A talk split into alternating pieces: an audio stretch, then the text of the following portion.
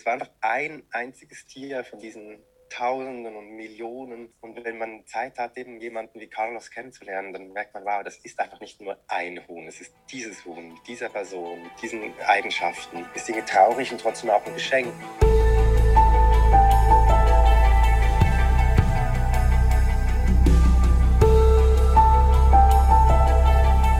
Veganinchens Stimme.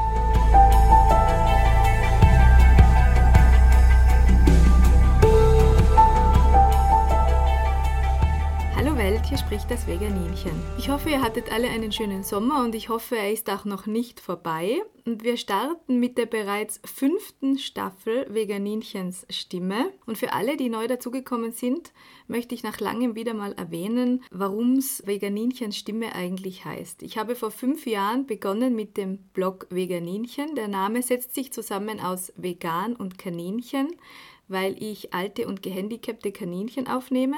Und 2017 ist das Ganze in eine Radiosendung übergegangen und auch in einen Podcast, der jetzt Veganinchens Stimme heißt. Stimme, weil ich der Meinung bin, dass wir als privilegierte Laute so mit Stimme, so wie man sagt, eigentlich Verantwortung darüber haben, unsere Stimme für diejenigen einzusetzen, die aus irgendeinem Grund ungerecht behandelt werden und selber keine Stimme haben. Und deshalb gebe ich meine Stimme nicht nur im Radio und im Podcast, sondern im Leben generell den Tieren. Und mein heutiger Gast, der macht das auch und seine Stimme darf das noch viel lauter und viel raumeinnehmender machen, denn seine Stimme spricht unter anderem in der Musik und in der Kunst. Mein Gast ist heute Daniel Hellmann, aka Soja de Cow, eine vegane feministische Drag-Kuh und ich weiß gar nicht, was davon das Coolste ist, ob es vegan ist, ob es feministisch ist oder die Kuh. Lieber Daniel, ich begrüße dich ganz herzlich. Hallo. Danke, dass ich mit dir heute das Gespräch führen darf. Ich stelle dich kurz vor und bitte dich dann weiter zu erzählen. Du bist 1985 in Zürich geboren worden und hast eine Gesangsausbildung an der Musikhochschule gemacht und den Master in Theaterperformance an der Hochschule der Künste in Bern. Also Kunst hat dich schon lange in deinem Leben begleitet. Ist es auch so mit dem Sinn für Gerechtigkeit und mit dem Ruf nach Tierrechten? Ja, danke erstmal, dass ich da sein kann. Freut mich auf, äh, ja, das Gespräch. Und ja, also lustigerweise, äh, nicht lustigerweise, ich bin aufgewachsen ähm, und das Thema Sozialgerechtigkeit. Mein Vater ist ursprünglich in Namibia geboren und aufgewachsen, aber als weißer Mensch im Apartheid-System und hat dann, als ich äh, in den 80er Jahren sozusagen als Kleinkind aufgewachsen bin, war sehr engagiert in der Anti-Apartheid-Bewegung und es ging also Mandela war eigentlich immer so mein großes Vorbild sozusagen als Kind schon ähm, und er hat mich auch auf Demos mitgenommen. Also ich glaube, dieses, dieses ähm, dieses Verlangen davon, dass wir Wege finden müssen, für eine gerechtere Welt äh, herzustellen, das war irgendwie schon seit ich klein bin eingebrannt. Auch von meiner Mutterseite, die ähm, eben irgendwie Feministin war schon damals äh, und irgendwie da habe ich das Gefühl, dass das ist immer da gewesen, aber viel später erst ist mir aufgefallen oder hatte ich diesen Aha-Moment, wo ich verstanden habe, okay, was wir Tieren antun, anderen Tieren, hat überhaupt nichts mit Gerechtigkeit zu tun, sondern da ist viel zu viel unnötige Gewalt. Ja, das hat lange gedauert, ehrlich gesagt, bis das irgendwie Klick gemacht hat. Mhm. Und wann ist dir dann die Idee gekommen für Soja de Cow? Also mein Lebensweg war dann so ziemlich früh schon von der Kunst geprägt, also zuerst über Musik und dann eben auch Theater. Ich hatte äh, ein starkes Bedürfnis, politische Themen in meiner Kunst einzubringen. Ähm, das, äh, das, war ein Projekt über die Situation von Geflüchteten in der Schweiz, ein anderes Projekt äh, um Rechte von Sexarbeiterinnen und Sexarbeitern. Ähm, und irgendwie über diese Themen bin ich dann äh, auch beim, ja, bei den Tierrechtsthemen gelandet. Und ich, ich war dann Vegetarier und wollte ein Stück machen über Fleisch. Ähm, bin dann bei der Recherche vegan geworden, weil ich ganz viele äh, Sachen erst dann gelernt hatte, also gerade über die Eier- und Milchproduktion, die mir als sozusagen naiver Schweizer, der denkt, wir haben den besten Tierschutz der Welt, bei uns geht es allen Tieren gut. Ähm, ja, da sind wir so wirklich halt, die, äh, die Welt hat sich für mich verändert und ich habe gemerkt, ich muss einen Weg finden als Künstler, mich dafür einzusetzen, dass, dass dieses ganze System der Tierindustrie irgendwie äh, ein Ende findet. Und daran glaube ich nach wie vor. Und ich versuche eigentlich meine Kunst und meine Zeit, mein, meine Leidenschaft zu nutzen, um als ein kleiner Beitrag von all den Menschen, die sich dafür einsetzen, ähm, ein Teil von dieser Bewegung zu sein, dieser Veränderung. Warum hast du dazu eine Kuh gewählt als Kunstfigur und nicht ein Schwein oder eine Henne zum Beispiel?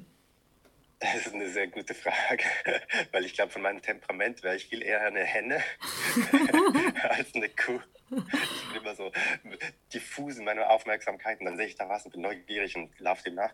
Und ich glaube, die Kühe haben aber so eine wahnsinnige innere Ruhe und Kraft, die ich aber auch bewundere. Also ich glaube, es hat auch mit Bewunderung zu tun ähm, und auch mit meiner persönlichen Geschichte. Also ich, ich habe bis zu diesem Projekt über Fleisch habe ich nicht verstanden gehabt, dass Kuhmilch wie bei allen Säugetieren Muttermilch ist. Also ich habe gedacht, Kühe sind so wundersame Tiere, die einfach Milch produzieren. Ähm, und ich habe das nie hinterfragt, was das überhaupt heißt. Und das natürlich äh, auch dann, ja, Babys auf die Welt kommen müssen, damit diese, diese Kühe Milch äh, produzieren was das System bedeutet, dass die weggenommen werden und so weiter. Also diese ganzen Themen ähm, sind mir sehr, sehr spät erst äh, bewusst geworden und auch wenn ich um mich herum höre, gibt es ganz viele Leute, die bis heute das nicht verstehen. Also die so ähm, irgendwie von der Milchlobby und Marketing irgendwie ähm, so weit äh, gebrainwashed sind oder halt so erzogen wurden, dass wir denken, Milch kommt direkt aus dem Gras sozusagen.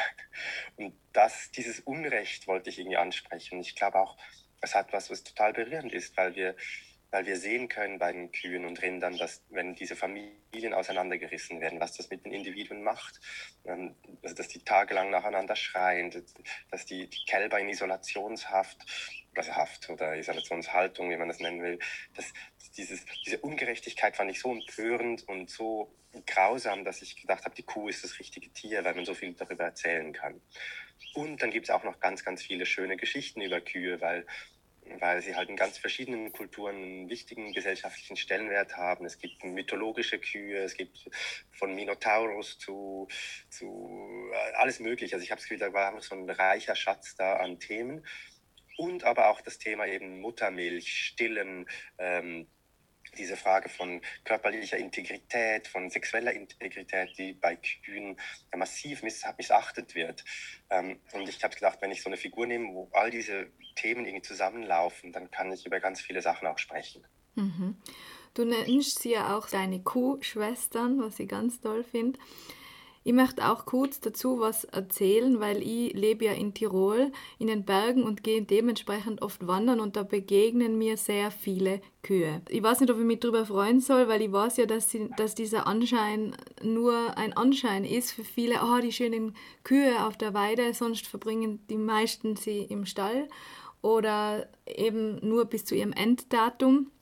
Aber schon allein bei diesen Kühen auf der Weide fallen mir so viele Zeichen der Ausbeutung und Ungerechtigkeit und Herabsetzung, wie ich es einmal nenne, auf. Es fängt an bei der Marke im Ohr. Bei Schafen machen sie es zum Beispiel so, dass sie sie einfach nur besprühen mit einer Nummer und die, die Kühe haben die Marke im Ohr. Manche haben sogar drei Marken im Ohr. Dann geht es weiter mit der Glocke, die sie rumhaben. Hat sich da jemand schon mal, jemals jemand schon mal Gedanken darüber gemacht, wie schwer das eigentlich ist? Wir alle haben Rücken- und Nackenschmerzen und dann müssen sie so eine riesige Glocke tragen. Mal ganz davon abgesehen von der ganzen Lärmbelästigung. Ähm, überlegt jemand, wie das ist, dass man bei jeder Bewegung ständig irgendwas hört, beim Schlafen, beim Kauen. Dann geht es weiter mit der Enthornung. Also das fällt vielen auch nicht auf, aber die meisten Kühe haben keine Hörner mehr, weil die Bauern Angst haben, dass sie sich gegenseitig verletzen oder dass sie den Bauern verletzen, keine Ahnung. Es ist aber bewiesen in der Wissenschaft, dass Hörner eigentlich eine ganz wichtige Komponente für die Tiere sind, sowohl für ihr Sozialverhalten als auch für ihren Stoffwechsel und für die Klimaregulation innerhalb ihres Körpers. Jedes Mal, wenn ihr einer Kuh begegnet, so wie du erzählst, dann habe ich einerseits dieses Gefühl, sie sind so wunderbare Lebewesen, so sanft, so ruhig, sie atmen so, sie kauen so langsam, sie, sie schauen so. Aber ich habe auch das Gefühl, dass sie uns gegenüber sehr skeptisch sind. Ähm, kein Wunder, was wir mit ihnen machen. Ähm, oft ist auch der Halter sehr brutal zu ihnen und sie weichen zurück deswegen. Aber es braucht sehr lange, bis man mit ihnen Kontakt aufnehmen kann und sie zumindest, ähm, wie sagt man, ruhig sein in deiner Nähe, in meiner Nähe. Und das tut mir sehr, sehr leid, weil wir, wer kennt schon noch eine Kuh, wie sie eigentlich ist, wie sie springt auf der Weide, wie sie mit ihren Artgenossen wirklich ist, wie wäre eine Kuh, wie alt würde eine Kuh werden, wenn sie sein darf, wie sie ist. Die Kuh ist nur mehr ein Nutztier für den Menschen. Wir gehen unfassbar brutal mit ihnen um und ich frage mich, genauso wie du, wo bleibt die Würde für dieses wundervolle Lebewesen? Oh, das war super schön, wie du über die Kühe redest. Da geht mir gerade das Herz auf. Sind diese Elemente, die ich gerade mm, besprochen habe, auch Teil deiner Show? Also die Glocke oder die, die Marke zum äh, Beispiel? Äh, zum Teil. Also ich, es gibt ich glaube, für mich ist Soja der Cow ist wie so eine Art äh, langfristige künstlerische Praxis, in die ganz verschiedene Sachen reinkommen. Also von eben, ich mache Auftritte an Demos, aber auch mal im Club, wenn die offen sind, oder in Thea also eine, eine Theatershow, die ich gemacht habe, die heißt Dear Human Animals. Ähm, das zum, Beispiel das Glockenthema, da wollte ich mal ein Lied darüber schreiben. Das ist aber noch nicht, äh, noch nicht fertig gemacht, aber so als Skizze schon da. So eben auch diese, diese Idylle, die die Leute denken, ah, da klingen die, die Glocken der, auf der Weide, ah, wie schön. Und das ist nur schön aus der Distanz. Wenn du da mit, mit deinem eigenen Körper so eine Glocke tragen musst, dann ist das nicht idyllisch, sondern eben, wie du gesagt hast, belästigend und anstrengend und nervenzerreibend. Ähm, und ich glaube, das ist häufig das Problem, dass diese Perspektivwechsel, also wir, wir, wir finden Sachen ganz normal und nur wenn wir uns aber in, in das andere Wesen hineinversetzen, können wir irgendwie verstehen, was bedeutet diese Realität, die für uns normal ist, für den oder die andere. Und das machen wir bei Menschen zu wenig, aber wir machen es natürlich auch bei nichtmenschlichen Tieren viel zu wenig. Also wir denken, wir können uns ja gar nicht vorstellen, was das heißen würde, ein ganzes Leben eben angebunden zu verbringen. Die meisten Rinder verbringen ihr ganzes Leben drin und sind nicht auf der Weide, äh, weil die Melkstation ist ja viel, muss ja in der Nähe sein zum Beispiel. Und alle die, die männlichen Kälber, die sind schon längst nicht mehr am Leben. Also ich glaube, da gibt es so viele Sachen, die wir nicht wahrnehmen, weil wir geschult sind, nur gewisse Sachen zu sehen, ähm, nur an gewisse Sachen auch überhaupt drüber nachzudenken. Und da möchte ich versuchen, mit meiner Figur immer wieder so einen Perspektivwechsel einzufordern, würde ich sagen. Das finde ich total super, weil man muss die Menschen auch oft einmal drauf bringen, überhaupt darüber nachzudenken, wie das mit der Glocke. Die meisten denken da gar nicht dran, dass das schlimm sein kann, ständig Lärm um sich zu haben. Und das ist eben, was ich in meinen Sendungen versuche herauszufinden. Warum machen die Menschen so einen Unterschied zwischen sich selbst und den Tieren? Und der Kuh. Warum ist die Bauersfrau, stillt ihr Baby und gibt alles für ihr Kind und der Bauer drei Meter daneben, nimmt aber das Kalb weg? Wie kann, wie kann man diesen Unterschied machen? Das ist für mich ein Rätsel. Ich glaube, das ist wirklich die Konditionierung. Also wir, wir sind Ge Gewohnheitstiere als Menschen, genauso wie alle anderen Tiere. Das heißt, irgendwie, um die Aufgaben zu bewältigen, die wir irgendwie in einem Tag haben, müssen wir ganz viele Sachen so auf Autopilot machen. Das heißt, wir machen uns keine Gedanken, wenn wir die Zähne putzen, weil sonst wäre das viel zu anstrengend. Und beim Einkaufen machen sich die Leute schon auch Gedanken aber halt nicht nur gewisse Gedanken. Vielleicht denkt ihr darüber nach, was, was, was die Menschen, die sie gerne haben, gerne essen. Aber nicht unbedingt, was, was steckt hinter diesem Lebensmittel. Also war da mal jemand und nicht eben, der, der sein Leben oder ihr Leben hergeben musste. Oder wie wurde dieses Lebensmittel produziert. Es gibt so viele Themen ich glaube, es geht wirklich um so ein, die Aufmerksamkeit an andere Punkte hinbringen. Und es passiert ja auch zum Beispiel jetzt mit der Klimadebatte ganz fest, dass wir irgendwie plötzlich merken, gewisse Gewohnheiten ähm, haben Auswirkungen, die, die wir ernst nehmen müssen. Also wir können nicht mehr einfach äh, wie früher ähm, in der Illusion bleiben, dass wir einfach alle unbegrenzt viel durch die Welt fliegen können und es keinen, Influ äh, keinen Impact hat, keinen negativen. Und wenn das, diese Sachen ins Bewusstsein rücken, dann glaube ich, wird Veränderung auch wirklich möglich und zwar sehr schnell. Also ich bin irgendwie davon überzeugt, dass, dass jetzt eigentlich alle Zeichen so klar sind, dass, dass dieses verrückte System der industriellen Tiernutzung dass das sowohl aus ethischen Gründen, aber auch aus gesundheitlichen Gründen mit der aktuellen äh, zoonotischen Pandemie, die wir durchlaufen müssen, aber auch eben mit Krebs, Krebs als Pandemie, auch aufgrund der Lebensmittel, die wir konsumieren, Umweltzerstörung, Wassernutzung, die Böden, die kaputt gehen, all das hat miteinander zu tun. Und die Klimaerwärmung, glaube ich, wird das ganze Lebensmittelsystem der Welt noch so krass durcheinander bringen, weil gewisse Gebiete zu trocken sind oder zu viel Regen haben oder zu extreme Wetterverhältnisse, dass wir wirklich uns nicht mehr leisten werden können, so viel Lebensmittel zu produzieren, um sie an Tiere zu verfüttern. Lass uns über deine tolle Kunstfigur sprechen, die Soja. Mhm. Ist ähm, diese Art der Kunst für dich ein Ventil, deine Emotionen in der Art rauszulassen, wie du es gerne möchtest? Oder was du vielleicht privat oder gesellschaftlich eingeschränkt nicht sagen kannst? Und wie wird es gehört? Wird es deiner Meinung nach so gehört, wie du es gerne sagen würdest? Das ist eine spannende Frage. Ich habe schon das Gefühl, Soja ist für mich wie eine Version von mir selber, die mutiger ist und vielleicht auch optimistischer auch noch. Also ich, ich habe das Gefühl, manchmal bin ich als Daniel so ein bisschen, fühle ich mich ein bisschen äh, ohnmächtig angesichts der Komplexität und der, der, ja, des Ausmaßes an unnötigem Leid. Und Soja kann dann einfach irgendwie hinstehen und mit dem Make-up und den High Heels hat sie halt auch so eine, so eine Power und sie hat was Übermenschliches. Und ich habe das Gefühl, sie, sie kann wie auch dann einfach frecher sein, sie kann die Leute besser konfrontieren oder äh, klarer konfrontieren, ohne irgendwie Angst zu haben, dass sie eine nervige Veganerin ist, sondern sie ist halt äh, einfach voll an sie selbst und äh, natürlich ist es auch eine, eine Übertreibung irgendwie, weil alle Leute wissen, dass ich keine Kuh bin, selbst wenn ich eine schöne Maske anhabe. Aber ich glaube, dieses Spiel macht es irgendwie interessant, weil ich spreche dann aus einer Ich-Person, die zwar fiktiv ist, also natürlich ist das nicht ein ich bin keine Kuh, ähm, das sehen alle, aber ich glaube, dadurch, dass ich das mache in der, in der, als künstlerische Form, hören Leute anders hin. Selbst Leute, die eigentlich sonst schon den Kopf wegdrehen, sobald sie irgendwie über Veganismus, lalala, oh nein. Und wenn dann aber jemand mit so einem Outfit dasteht und, und knallhart halt die Facts sagt, dann lassen sich die Leute, glaube ich, eher darauf ein. Das ist toll.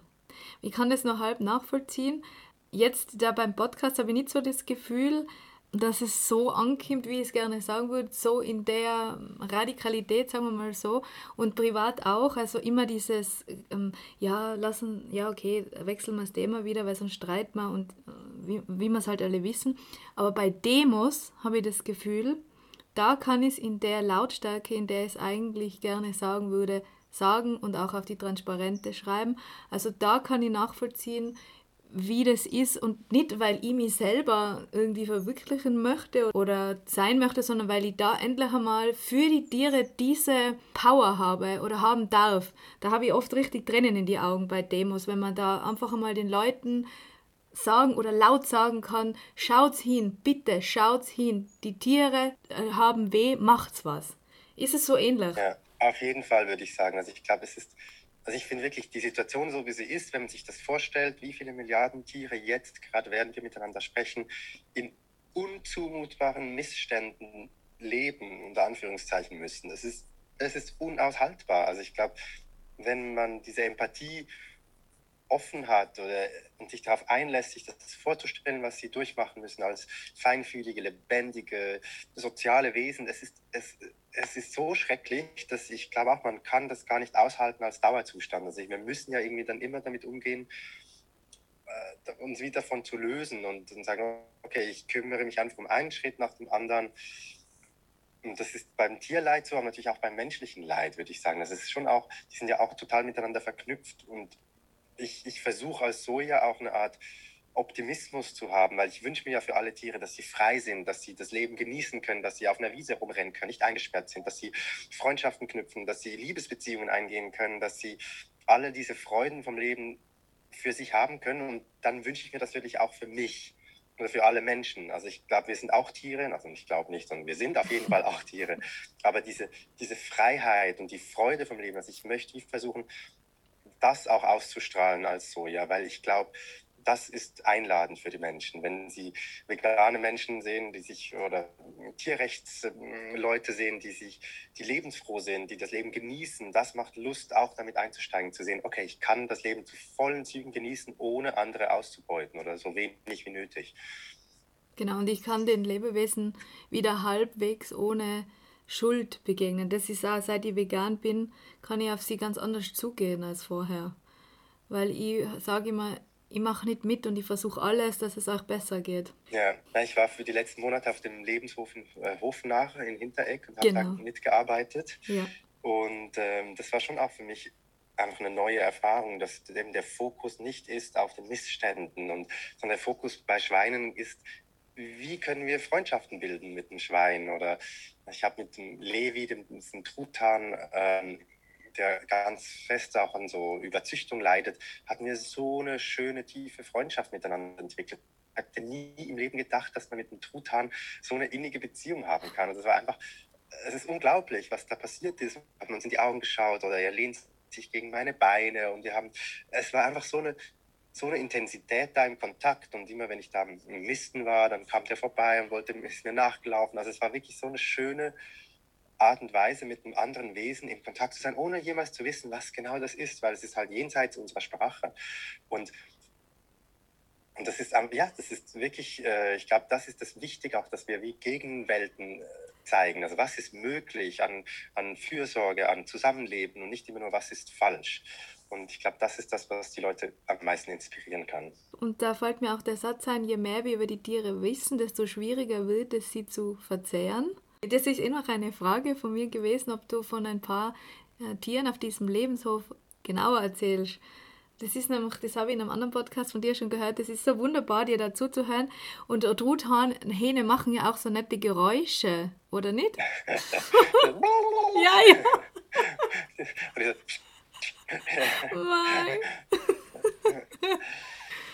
ja, es ist, es ist, äh, es ist wirklich, also wenn man also ich empfehle allen Leuten wirklich einen Lebenshof erstens zu besuchen mal oder auch, wenn es möglich ist, zu unterstützen, weil ich, das sind wirklich Orte, glaube ich, die so wichtig sind, weil, weil wir dort lernen können, dass eben nicht nur Hunde und Katzen individuelle Persönlichkeiten sind, sondern auch Rinder, auch Esel, auch Enten, auch äh, Ziegen und so weiter. Und das ist, das ist so wichtig, weil wir einfach diese gewisse Tiere halt eben so als Masse wahrnehmen, gerade Schweine oder Hühner, würde ich sagen, vielleicht am meisten, dann sind 12.000 Hühner in der Halle. Natürlich gehen wir nicht davon aus, dass das alle individuelle Persönlichkeiten sind, weil das einfach nicht vorstellbar ist. Aber wenn man ein einzelnes Huhn kennenlernt, dann ist es ganz, ganz anders. Und ja, ich kann gerne erzählen, zum Beispiel von Carlos, das war, ähm, der kam zum Hof als Teil einer Gruppe aus einer, aus einer so einer, wie sagt man, ähm, Mast, also für, für Hühner, die, deren Körper aus Fleisch gegessen wird. Und es waren sechs kleine Babyhühner, also die waren noch wirklich sehr klein, als sie angekommen sind. Die werden aber normalerweise nach rund 30 Tagen bereits geschlachtet. Das heißt, in 30 Tagen werden die von 40 Gramm auf 2 Kilogramm schwer.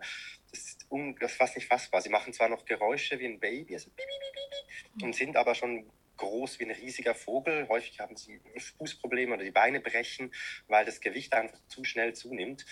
Ähm, sie kommen dann zum Teil nicht mehr ans Essen oder ans Wasser in den Hallen. Also es, es ist unvorstellbar.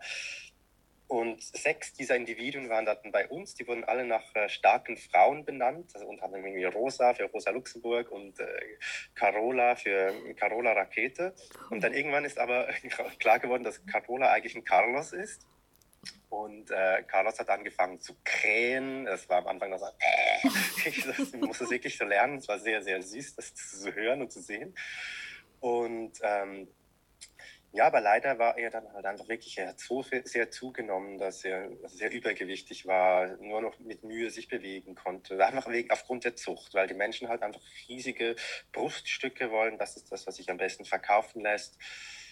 Und ähm, er hat dann Fußprobleme gekriegt mit so Geschwüren an den Füßen wegen dem Gewicht und Druckstellen und wir mussten ihn pflegen. Es war echt unglaublich süß, weil er war so ein sehr vertrauter, liebenswürdiger, kleiner oder riesiger Hahn irgendwie, aber selbst wenn wir seine Füße verbinden mussten, hat er einfach irgendwie super mitgemacht und, und also ich fand das irgendwie wirklich total schön auch zu sehen. Der hatte zwar Mühe, eben sich zu bewegen, aber trotzdem war er so neugierig und hat es geliebt, irgendwie seine Lieblingsstellen da im Garten auszusuchen.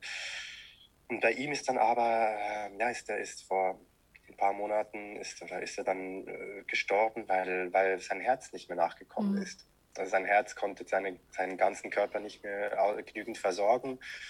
Und das war, es war grausam zu sehen, wie er da am Luft ringen musste. Und wir haben ihn äh, zum Tierarzt gebracht, aber es war dann eigentlich schon zu spät. Und es, ist, es war grauenvoll, einfach zu sehen, dass sozusagen ein, ein junges Wesen, es war nur ein paar Monate alt, mhm. und trotzdem einfach die, die, die, die Zucht und dieses, eigentlich dieses monströse Tier, das von Menschen gezüchtet wurde, das, das sich nicht normal entwickelt, sondern eben nur nach menschlichen Interessen, dass da trotzdem ein Individuum da ist, das, das auch eben mit Rosa dann zusammen, die hatten so eine schöne Liebesbeziehung, die waren immer miteinander und es ist, ähm, ja, es ist, das ist wirklich krass. Das war einfach ein einziges Tier von diesen Tausenden und Millionen und wenn man Zeit hat, eben jemanden wie Carlos kennenzulernen, dann merkt man, wow, das ist einfach nicht nur ein Huhn, es ist dieses Huhn mit dieser Person, mit diesen, diesen Eigenschaften.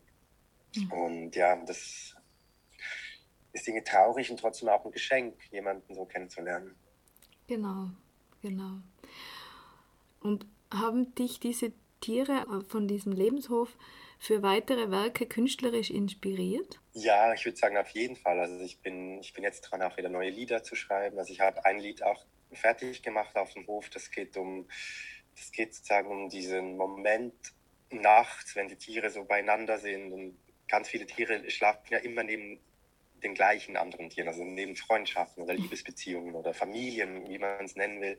Ähm, und das Grausame ist ja, dass diese ganz häufig auseinandergerissen werden, wenn dann äh, nachts, meistens ist es nachts, ein Transporter kommt und einzelne von diesen Tieren abholt, zum Schlachthof fährt. Ähm, und also gerade, ja, weil ich gesehen habe, also wie Rosa und Carlos, wie nah sie waren und dass dann Carlos nicht mehr zurückgekommen ist vom Tierarzt, wie, wie Rosa nach ihm gesucht hat. Also da habe ich, da habe ich ein Lied geschrieben, das heißt uh, The Other Side wo es um dieses Zerreißen geht von, von Freundschaften, von, von Nähe, aber gleichzeitig auch um, den, um die Kraft, die aus den Beziehungen kommt, wenn Tiere aufeinander vertrauen können, wenn sie beieinander liegen, wenn sie ihre gegenseitige Wärme spüren. Und das ist einerseits ein Liebeslied, aber auch ein Abschiedslied. Ja, man spürt es bei deinen Liedern, also wenn ich sie höre, dass du bei den Tieren bist. Also das rührt mir auch zu Tränen, weil nicht nur, dass du in den Individuen diese Würde gibst, die sie verdienen, sondern du bist bei den Tieren und die Musik tut ihr Übriges, das Emotionale. Man nimmt sich Zeit endlich und, und jedes Tier sollte gesehen werden. Und in dieser Masse, in der die Menschen, die sie verbrauchen, unvorstellbar.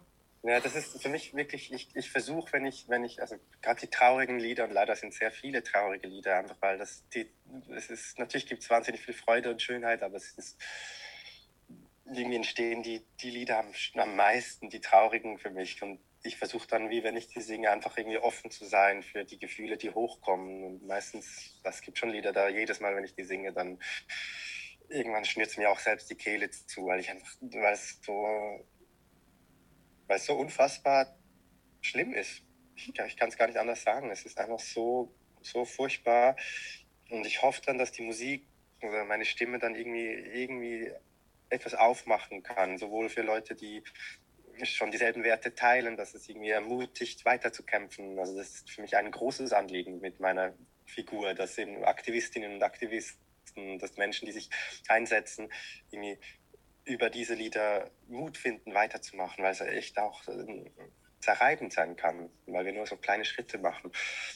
Und natürlich will ich aber auch Menschen irgendwie zum Nachdenken bringen, die sich über diese Sachen noch keine Gedanken machen oder ein bisschen, aber vielleicht über die Emotionen des Lieds dann plötzlich äh, sich mutiger fühlen und sagen, nee, ich mache jetzt eine Veränderung in meinem Leben. Ich, ich habe zwar schon immer schon irgendwie Empathie gehabt und gemerkt, naja, irgendwie ist da was faul an dieser Sache, aber boah, das hat mich jetzt krass berührt, jetzt, jetzt mache ich einen Schritt und verändere was. Mhm. Und hast du da schon einmal ein Feedback bekommen, dass durch deine Kunst irgendwer was geändert hat? Ja, auf jeden Fall. Also ich mache das sogar zum Teil sehr offensiv. Also ich, ich habe Konzerte, wo ich dann je nach Kontext auch wirklich einfach sage, hey, wir sind im Jahr 2021, äh, alle Leute, die es noch nicht kapiert haben, hey, wann wollt ihr eigentlich aufwachen? Also so ja spreche ich manchmal auch sehr so direkt. Äh, und ähm, ist ja auch so. Wir sind einfach, wir kommen in eine neue Zeit. Wir müssen ganz viele Sachen verändern. Die Klimakrise hauptsächlich, aber wirklich auch äh, soziale Ungerechtigkeit, wie wir, die ganze Tierindustrie, das geht so nicht weiter und wir müssen halt irgendwann reagieren. Und es gibt Leute, die sagen, ah, ich bin noch nicht ready, dann, dann mach einen Schritt und spring ins kalte Wasser, das schaffst du. Da gibt es viele Informationen online, du findest alles, was du brauchst. Ähm, und dann gibt es auch Menschen, die einen unterstützen können. Also ich, ich glaube, man muss einfach die Leute ermutigen, diese Schritte zu wagen. Und in meinem Theaterstück geht es auch ganz konkret. Da müssen die Leute abstimmen, ob sie bereit sind, auf, für einen Monat zu verzichten auf Hühnerprodukte, auf Schweineprodukte mhm. und so weiter, nachdem ich ihnen ganz viele Informationen gebe. Das ist so wie ein Spiel verpackt, aber ich hatte eigentlich äh, fast in, jedem, in jeder Vorstellung mindestens eine oder zwei Personen, die gesagt haben, sie werden ab jetzt vegan leben. Super. Super. Und wie ist es in der Kunstszene allgemein, als unter anderen Künstlerinnen oder auch unter Menschen, die dich buchen? Kannst du sagen, dass dieses Thema so wie im Alltag auch gerne vermieden wird oder sind die Menschen offen dafür? Das ist eine sehr gute Frage. Lustigerweise ist die Kunstszene ja in ganz vielen Themen sehr progressiv, würde ich sagen. Also eben feministische Themen oder ähm, jetzt auch irgendwie Klimafragen, ähm, Inklusivität. Das ist alle wollen eigentlich möglichst fair und inklusiv sein und oder Antirassismus. Also ich glaube, da gibt es viele ganz tolle ähm, Bemühungen innerhalb der Kunst, äh, auch mehr Diversität zu haben, mehr unterschiedliche Körper auf der Bühne. Aber was jetzt Tiere angeht, sind die meisten echt noch irgendwie sehr weit zurück. Also dasselbe Theater, das, das keine Papierflyer mehr druckt, weil sie das ökologisch nicht sinnvoll finden. In der Kantine von diesem Theater wird nur Fleisch serviert. Und das ist für mich total nervig, um ehrlich zu sein. Ich finde, das ist irgendwie so ein weshalb, weshalb können wir da, also dass dieser Link noch nicht gemacht wird und dass, dass sich so viel Bemühen da ist, eben gerecht mit allen Menschen umzugehen und gleichzeitig Tiere, Tiere und tierische Interessen so malträtiert werden. Und ich versuche da irgendwie ein bisschen mich dafür einzusetzen, aber es ist nicht einfach, weil die halt die Menschen in den Machtpositionen äh, sowohl bei den öffentlichen Förderungen wie auch eben Festivaldirektorinnen und Direktoren, häufig sind das jetzt keine veganen Menschen. Und wenn ich da verhandeln muss, dass ich da auftreten will und ich merke so, oh, ich, ich muss so immer so ein bisschen Spagat machen, weil ich kann ja nicht zu, sonst lehnen sie mich einfach ab, weil sie sich zu sehr zu sehr in die Ecke gedrängt fühlen. Das heißt, ich muss immer auch manchmal ein bisschen verständnisvoller tun, als ich eigentlich bin. ähm, mhm. Und ich merke schon auch, jetzt, seit ich diese Themen behandle, dass es zum Teil schwieriger ist. Dass es war einfacher mit Themen wie Sexarbeit ähm, gebucht zu werden, als jetzt mit, mit Thema Tierrecht und Tierbefreiung. Krass. Feminismus, also die, die Soja ist ja auch eine feministische Kuh. Ich möchte dazu kurz was vorlesen als Einleitung für die Frage aus dem Buch Die verborgene Seele der Kühe von Jeffrey M. Mason das ich sehr empfehlen kann, weil der schreibt über das Leben von Rinder, Hühnern, Schweinen und anderen Hoftieren sehr berührend. Und zwar, die Evolution hat dafür gesorgt, dass eine Mutterkuh sich in bestimmter Weise gegenüber ihrem Kalb verhält. Alles ist darauf angelegt, das verletzliche Jungtier zu schützen. Rinder verstecken ihre neugeborenen Nachkommen. Diese haben während der ersten Lebenstage praktisch keinen Eigengeruch, damit das Risiko, Beutejäger anzuziehen, gering bleibt. Wenn eine Mutterkuh nicht die Möglichkeit hat, ihr Kalb abzulecken, um ihm so den Geruch zu nehmen, es zu säugen Tag und Nacht in seiner Nähe zu sein, entsteht ein mentaler und psychischer Stress, den vielleicht nur Frauen verstehen können, die ihr Kind bei der Geburt verlieren. Leider, wie wir schon zuerst auch angerissen haben, verstehen es offensichtlich nicht alle Frauen.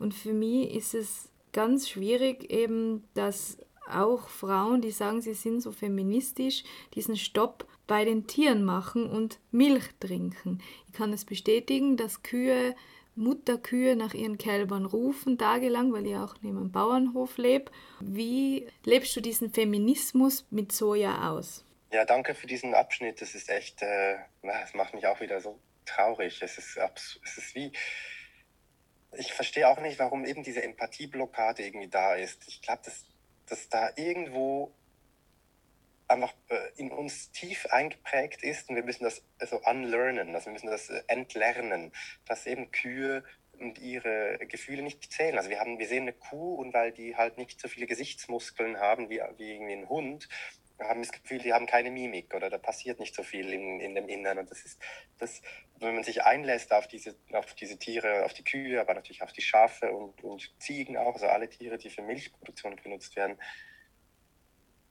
da ist so klar, dass die, dass die Tiere in Verbindung bleiben wollen. Also auf dem Hofner gab es auch, also Xara, sie ist eine Ziege, die war in der, in dem, in, als Ziegen, für Ziegenmilch wurde sie genutzt und sie ist äh, schwanger auf den Hof gekommen und ihr Sohn Farsi, die beiden sind bis heute jahrelang sind, verbringen die jede Nacht nebeneinander und schlafen nebeneinander. Die sind, die sind äh, Mutter und Sohn und bleiben Mutter und Sohn. Und das ist einfach Quatsch, wenn gesagt wird, ah ja, die vergessen das nach zwei Minuten. Das ist so eine Herab, Herabsetzung, wie du es auch gesagt hast, von, von ganz elementaren Dingen. Und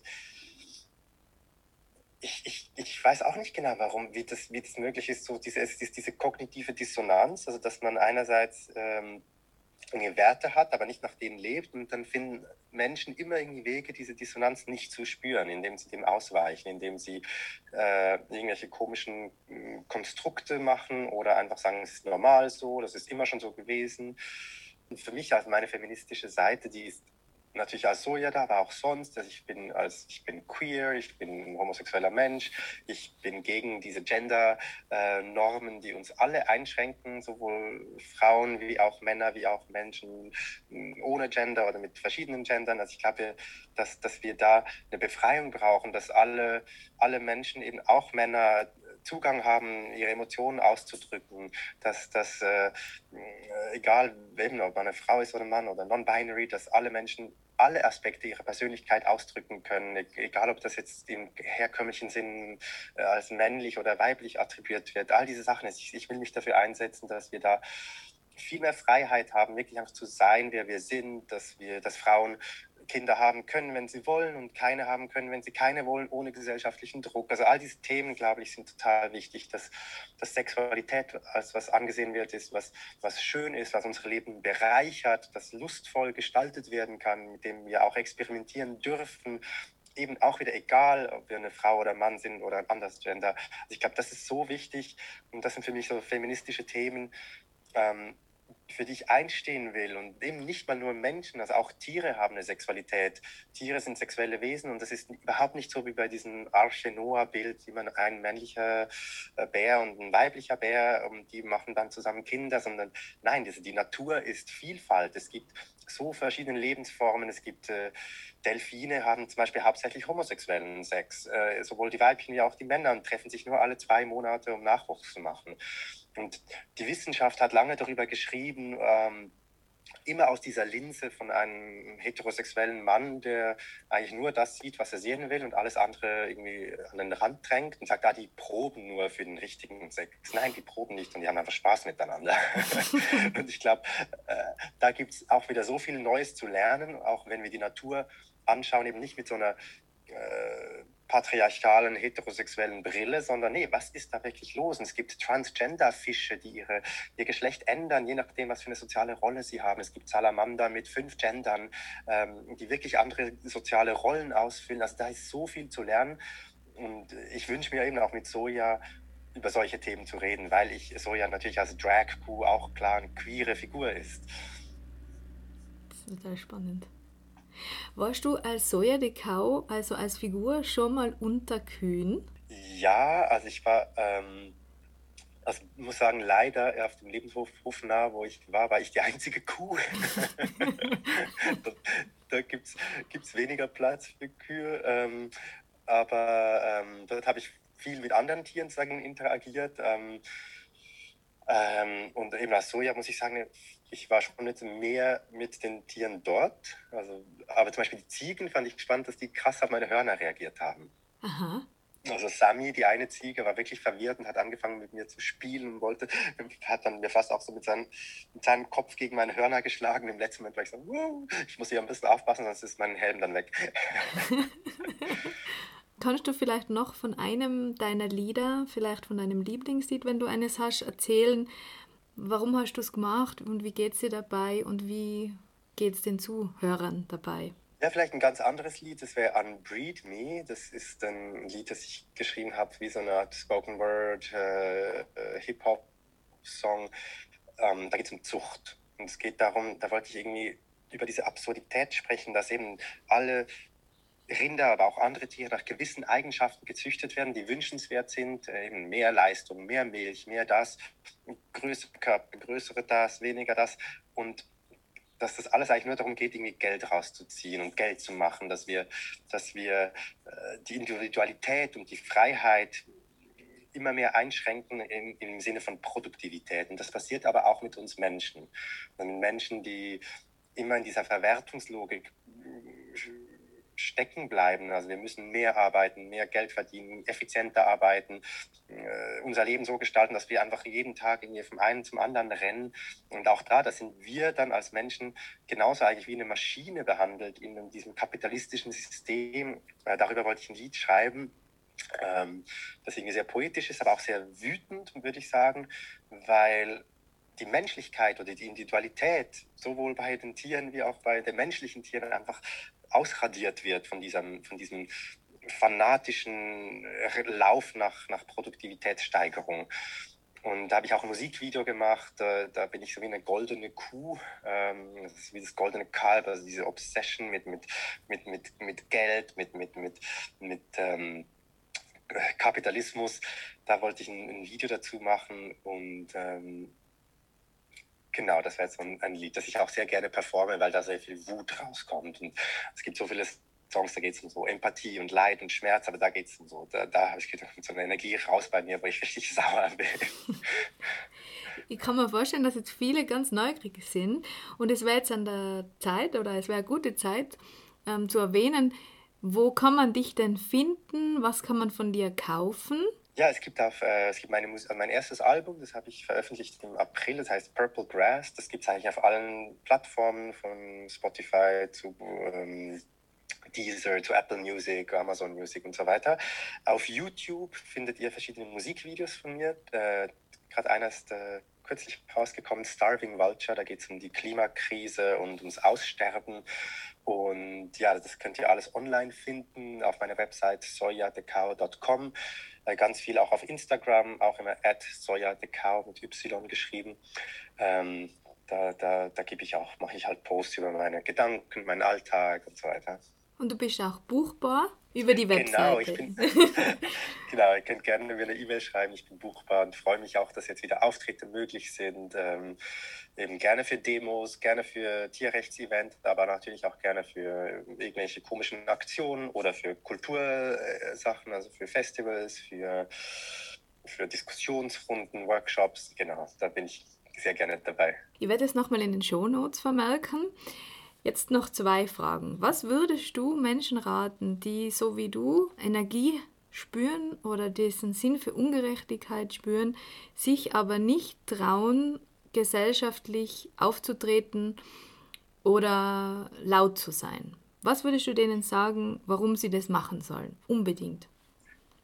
Also erstens würde ich sagen, es braucht nicht nur die lauten Stimmen. Es braucht, es, man kann sich unglaublich einsetzen für eine fairere Gesellschaft, auch indem man leise ist, indem man zum Beispiel, keine Ahnung, tolle Sachen backt oder Rezepte kocht oder irgendwie E-Mails verschickt mit einfach einem Link zum Video. Also man muss nicht alles immer selber machen.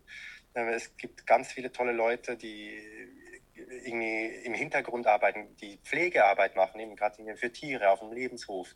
Das ist eine Arbeit, die nicht laut ist, aber die unglaublich viel Einsatz und Herzblut braucht. Also ich glaube, da gibt es verschiedene Formen und jede und jede, jeder und jede kann sich einsetzen auf die eigene Art, die stimmt. Und wenn, wenn ihr merkt, okay, irgendwas in mir drin ist, das hat Lust nach mehr Exposure oder Lust lauter zu sein, dann meldet euch an für eine Rede, an einer Demo oder für, für, ähm, für irgendetwas, wo, oder für Outreach Work. Also ich glaube, da gibt's, man kann sich da langsam rantasten und herausfinden, was funktioniert für mich und wo, wenn die Energie kommt und man Lust hat, mehr zu machen, ist es ein Zeichen, dass man mehr machen soll davon, würde ich sagen das ist ja auch ein Geschenk, wenn man diese Energie hat oder diese Kraft, weil ich habe auch erlebt, dass viele Menschen in dieser Szene irgendwann ausbrennen und resignieren oder halt einfach sagen, ich kann nicht mehr, weil man ganz viel gibt und von scheinbar weniger Erfolg gekrönt ja. ist.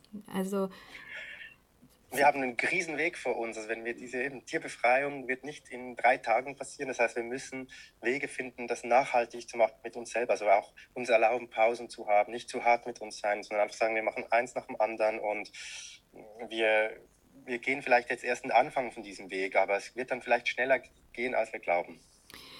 Sind wir schon mitten in einer positiven Veränderung drinnen? Glaubst du, dass wir es noch erleben, dass die Tiere zumindest in, in Teilen frei sein werden, artgerechter behandelt werden, dass die Menschen weniger bis gar kein Fleisch mehr essen und weniger Ausbeutung stattfindet?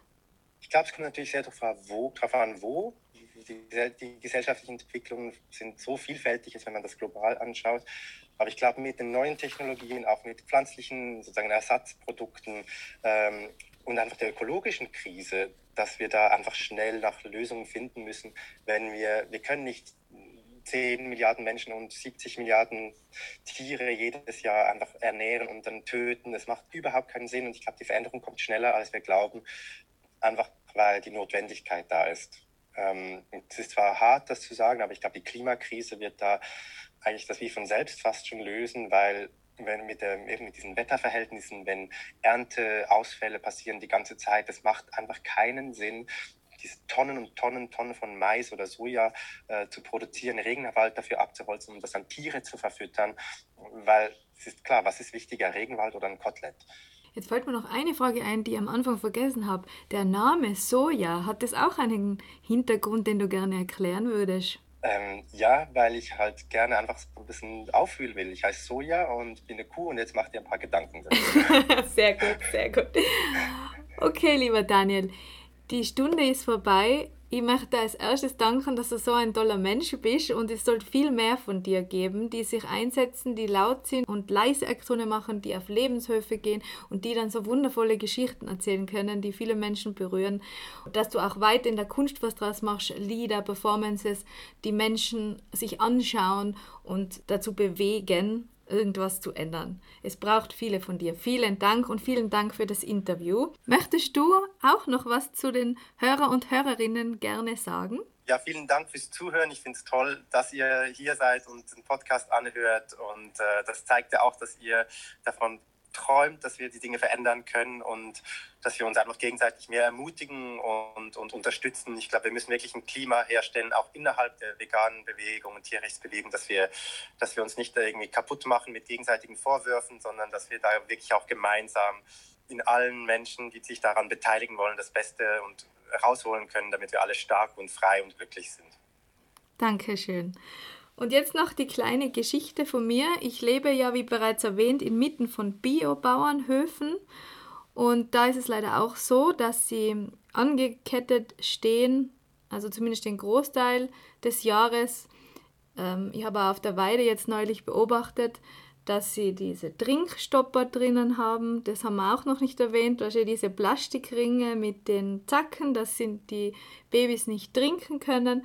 Dann habe ich auch jetzt in meinen unglaublichen 40 Jahren zum ersten Mal einen Stier auf der Weide gesehen. Also der Stier war, ich habe immer eigentlich nur Kühe gesehen. Ich kriege mit, wie sie verladen werden, wie sie schreien nach ihren Kindern, wie sie im Dreck stehen. Eine Kuh beim Nachbarn ist von einer Schlange gebissen worden und ist dann ein paar Tage im Stall alleine gelegen, weil die auf der Weide waren, ihre Kolleginnen. Und ihr ist es aber leider immer schlechter gegangen und ich habe dann versucht, die, sie abzukaufen und was halt immer. Es hat nicht funktioniert. Und dann hat er gesagt, ja, jetzt wird der Tierarzt kommen und er wird sie sterben lassen eben. Und dann bin ich zu dieser Kuh runter und habe mit ihr noch kurz Zeit verbracht. Und mir kommt immer vor, die Tiere wissen es. In den Augen habe ich es gesehen. Man sieht es ja auch auf diesen Fotografien von diesen Organisationen, die die Schlachttiere begleiten in den Transportern oder bei den Schlachthäusern direkt. Und es hat mir so leid getan in dem Moment, diese arme, diese arme Kuh, dieses arme Wesen, ich habe nichts machen können, sie hat mich angeschaut und sie ist dann, trotz dass sie Schmerzen hat, neben mir aufgestanden unter Schmerzen. Und ich habe gesagt, ein Gott, bitte bleib liegen, bitte. Ich kann nichts machen, um dir zu helfen, es tut mir so schon leid und jetzt stehst du auch noch auf. Und es war so ein Symbol, so, wir sind total gleich, aber wir sind leider doch nicht gleich. Du stehst sogar auf, obwohl du Schmerzen hast für mich, weil du Angst hast oder was auch immer. Ähm, das hat mir so leid getan und das war so, so eine Situation, die ich nie vergessen werde. Und auch wo, wo sie sie dann getötet haben, das, ich werde diese Kuh nie vergessen. Diese, diesen Moment, wie ich mit ihr in Kontakt war, wie du auch erzählt hast. Und hat sie einen Namen? Ja, nein. Aber ihr könnt ja angeben im Nachhinein, gell? Genau, kannst ja angeben. Ja. Oh. Ja, und im, ich möchte auch noch appellieren an die Menschen im Sprachgebrauch, wenn sie sagen, du blöde Kuh, keine Kuh ist blöd. Ja? Bitte aufhören mit diesem du blöde Kuh oder du Schwein, weil eigentlich ist es ein Kompliment, ja, wenn man sagt, du Kuh, weil sie sind. mich, mich dürfen alle Kuh nennen, ne? ich, ich hab's gerne. Aber ja, lieber ohne blöd. Auf genau. jeden Fall ohne das Blöd. Genau. Okay, dann verabschiede ich mich von allen und von dir, Daniel. Mögen alle fühlenden Lebewesen auf dieser Welt glücklich und frei sein und alle unsere Worte, Taten und Gedanken zu diesem Glück und zu dieser Freiheit beitragen. Bis zum nächsten Mal, eure Christina.